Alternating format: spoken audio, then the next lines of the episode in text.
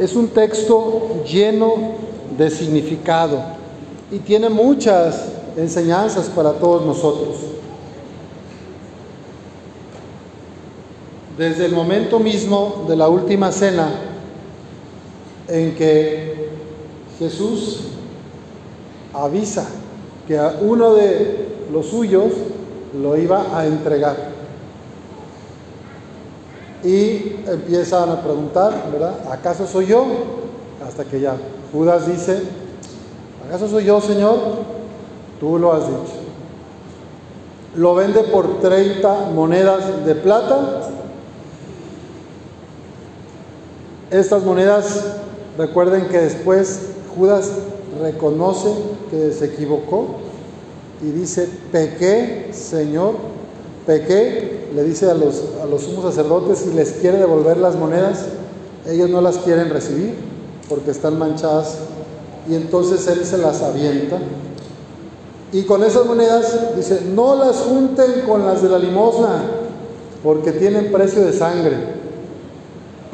Deliberaron y compraron un campo del, que se llama el campo del alfarero y ese es donde se hace el cementerio para los extranjeros, para los que mueren de otro lugar. Judas ya antes había tenido fallas y sabemos que tomaba de la bolsa, él era el administrador, el tesorero de los discípulos y ya, ya había traicionado, antes empezaba a traicionar. Hay un dicho que nos decían nuestras mamás o abuelas que dice, el que se roba un huevo, se roba una gallina. O sea, el que empieza de a poquito, lo que sea, si no se cuida y si no vuelve al Señor, al corazón del Padre, de repente puede estar haciendo mucho daño. Robar es solo un ejemplo, pero pasa lo mismo en nuestras relaciones interpersonales.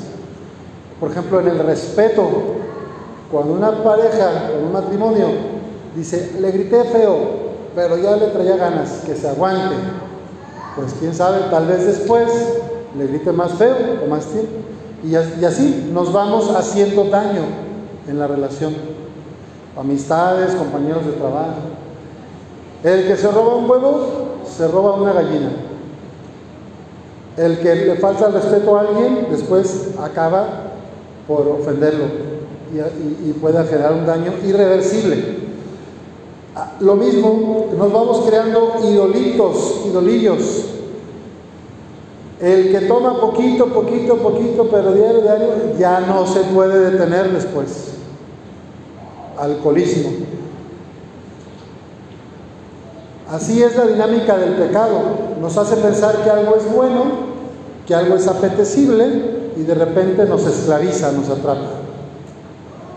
¿Qué le pasó a Judas? No sabemos muy bien. Pero sabemos que tenía algo de conciencia porque fue a devolver las monedas. Pequé, en verdad este era el Hijo de Dios. Se arrepintió. Creemos que la misericordia de Dios es más grande que nuestros pecados. Y que del puente al río está la misericordia de Dios. O en este caso que se ahorcó, pues en los segundos que tuvo de la misericordia de Dios. Solo Dios es juez, nosotros no. Y Pedro, por su parte, que había prometido, yo estaré contigo aunque tenga que dar la vida, pues es el que sacó el cuchillo en Getsemaní y le cortó la oreja a un soldado. Que Jesús lo regañe y le dice, mete esa espada, regresa a su lugar, porque el que a espada mata, espada muere. De ahí viene un refrán que decimos, el que a hierro mata, no está diciendo nada Jesús que no se haya dicho en el Antiguo Testamento. La sabiduría, los libros proverbios, sapienciales, todos dicen algo parecido. Al malo, sus maldades acaban por perderlo. El que es violento y el que hace daño a los demás tarde o temprano también se va a hundir. Y es la historia de la humanidad. Por un tiempo alguien tiene cierto prestigio, poder, pero cuando empieza a ganarle la soberbia, empieza a querer controlar a las personas, a las naciones y se vuelve un tirano con violencia, con terror. Bueno, tarde o temprano, como dicen en mi pueblo, siempre hay un gallo para otro gallo. Alguien sale y cae. Entonces, eso pasa en la sociedad, en las escuelas, en las iglesias, en los gobiernos temporales. Porque el amor, porque lo que Jesús nos quiere transmitir es no opriman, amen, quieran. Y si tienes una autoridad, si tienes algún poder, que sea para servir, para amar, no para servirte. Abrazar la cruz de Jesús, abrazar nuestra propia realidad, es reconocer que no tenemos que dominar a nadie, ni oprimir a nadie, ni querer tener siempre la razón. Los sumos sacerdotes, los fariseos y los escribas se preocuparon y condenaban a Jesús de blasfemo porque él les hablaba a todos de un Dios papito, de un Dios amor, de un Dios perdonador, misericordia. Y los fariseos, los doctores de la ley, los sumos sacerdotes, tenían la imagen de un Dios castigador, de un Dios justiciero, de un Dios policía. Entonces, para que tú te reconcilies con Dios por tus pecados, tienes que venir a presentar al templo un sacrificio de un cordero, de unas palomas, de algún becerro, según tu capital. Y ellos tenían su negocio, los mismos fariseos allá afuera vendían, tenían sus, sus vendedores y se llevaban su comisión. Entonces estaban usando la religión para enriquecerse. Por eso Jesús los volcó las mesas a los cambistas, a los vendedores. ¿Se acuerdan? Quítense de aquí. Han convertido la casa de mi padre en una cueva de ladrones. Entonces vean cómo el dinero, la codicia de riquezas, nos puede perder a todos. Sacerdotes, religiosos, laicos, casados, solteros. A Judas parece que a eso lo, le pudo mucho el ver que Jesús era un hombre humilde. Cuando Judas, como muchos otros que, lo, que empezaban a seguir a Jesús o tenían meses, decían, este es el rey militar que va a sacar a los romanos de nuestro territorio y nos va a dar nuestro hueso, nos va a poner al frente de ciudades como gobernadores. Yo quiero a Jesús porque me va a dar, no lo quiero realmente a Él, lo que quiero es la riqueza, el poder que me va a dar. Y por ahí puede ser que muchos dejaron de seguir a Jesús. Qué cosa tan dura. El domingo de Ramos la misma gente lo recibió con ramos, con alegría, bendito el que viene el nombre del Señor. Y esos mismos, después, manipulados por los sumos sacerdotes, los escribas, los fariseos, les han de haber dado por ahí, por abajo del lago, unas moneditas. Ya después gritaban, crucifícalo, crucifícalo. ¿A quién quieren que le suelte? Dice Pilato. Ahí pasaron y le dijeron, ah, tienes que decir, como ahora que vienen las elecciones, mira, vote por este, vote por este, te voy a dar tanto, y muéstrame la foto de que votó, y ahí le van sus 500 pesos. Los mismos que le habían dicho a Cristo, bienvenido, el rey, te esperábamos, te queremos, te amamos. Después les dieron sus 500 pesos y le dieron la espalda. Suelten a Barrabás. Crucifíquenlo. Sí, así somos a veces nosotros. Venimos a la iglesia, hacemos nuestras oraciones en la casa, pero ya en nuestra vida común, con la familia o en el espacio laboral, crucificamos a Cristo, lo traicionamos en la forma de, de tratar a los demás, sintiéndonos superiores, gritándoles, insultándoles o siendo indiferentes. ¿Cuántos ídolos nos creamos? ¿Cuántas seguridades? Judas, 30 monedas le valieron más que todo el amor y todos los aprendizajes que Jesús le había dado. Se confundió. Que no nos pase así a nosotros, que por dinero, que por poder, No traiciones a los que más te aman, a los que más quieren tu felicidad. La cruz es una realidad humana. Todos tenemos dolor en algún punto de la vida. Algunos muy chiquitos empiezan con enfermedad. Es muy triste, ¿verdad? Que hay niños con cáncer. Hay que pedir por ellos, ¿verdad? Sufren mucho niñas y niños. Otros niños son abandonados por sus papás. Crecen solitos. Otros niños y niñas pues son, están en la guerra y ya les mataron a los papás y mamás, son huérfanos. Mucha gente sufre desde muy pequeño. Otros sufren más adultos, otros ya mayores y así. Pero no hay persona que no tenga algún momento de dolor, porque somos mortales, porque somos finitos, no somos dioses, no somos ángeles inmortales, somos de carne y hueso y tenemos dolor físico y dolor también moral y espiritual. ¿De qué se trata la vida cristiana? De amar y ser amado a pesar de mi dolor, a pesar de mi, de mi tristeza, poderme seguir donando a los demás. Y eso vemos, a, así vimos a Jesús, ¿se acuerdan? Lo crucificaron con dos hombres, ladrones, uno de la derecha y uno a su izquierda. Y Jesús ahí en la cruz, encima del madero, desangrándose, deshidratado. ¿Se acuerdan? Uno lo burla y uno le dice, sálvate, ayúdanos. Y el otro ladrón le dice, Señor, acuérdate de mí cuando estés en tu reino. Y fíjate, con aquel dolor insoportable, todavía Jesús, con una mirada de misericordia, le dice, yo te prometo que esta misma tarde, que hoy mismo estarás conmigo en la casa de mi Padre. Entonces, a veces a uno le duele la cabeza un poco. Amanecí con dolor de cabeza. Ahorita traigo manzanilla de los ramos aquí en la cabeza. A veces amanece uno con un dolorcito, o que la rodilla, y anda uno de un genio. No, pues te dije que quítate, que no sé qué. Perdón, perdón, no. nomás te pregunté que si podía calentar el café o. Y anda uno con uno y maltrata a la gente, su familia, sus colaboradores del trabajo.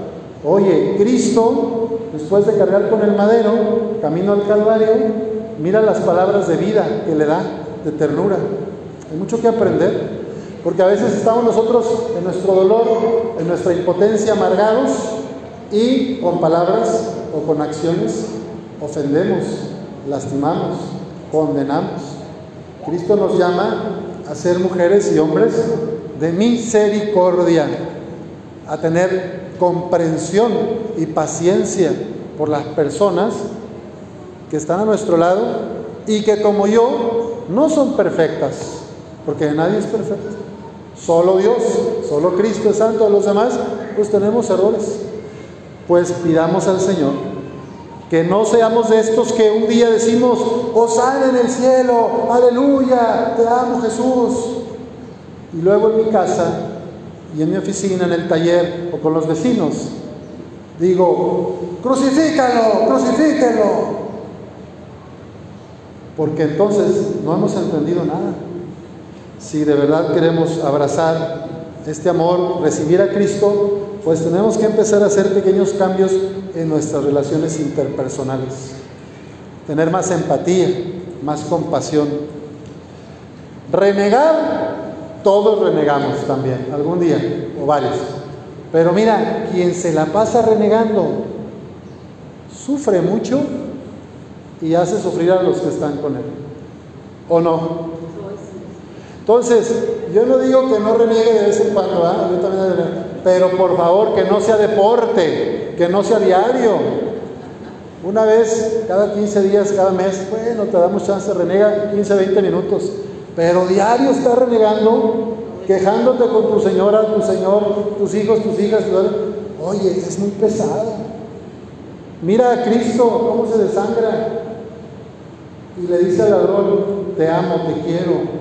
Y al otro, aunque lo maltrató, seguramente también le dijo, como Judas, ¿te arrepientes? Vente, vámonos.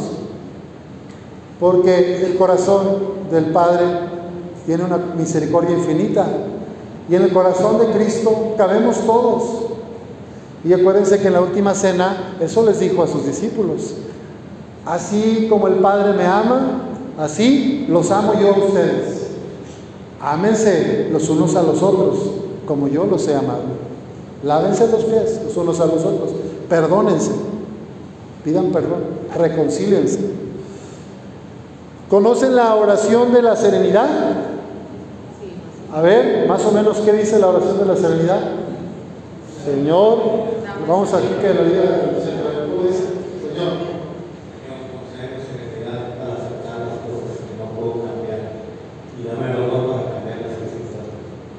Gracias, muy bien.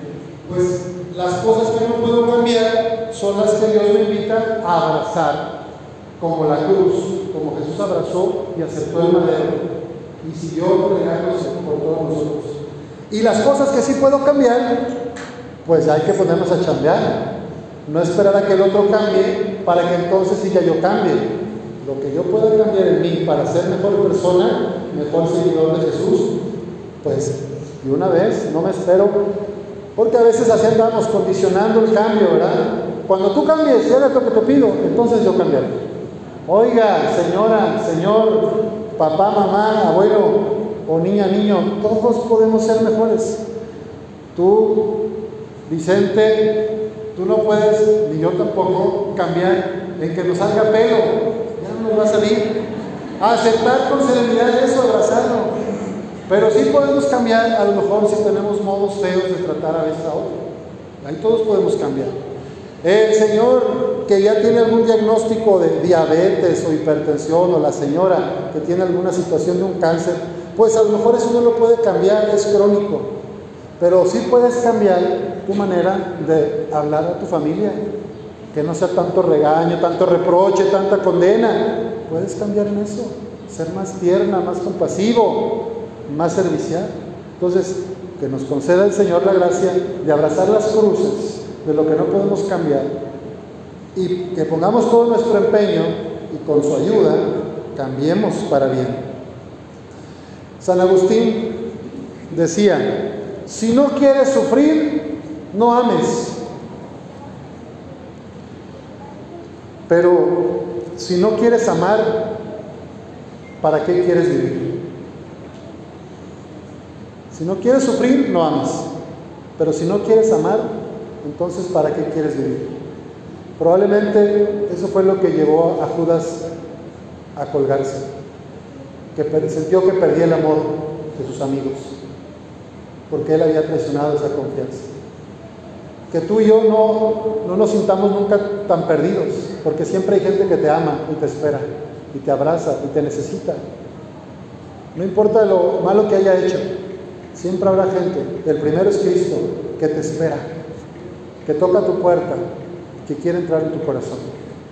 Pidamos al Señor la gracia de aceptar nuestras cruces y de ayudar, como el cirineo, ayudar a cargar las cruces de los demás. Que así sea.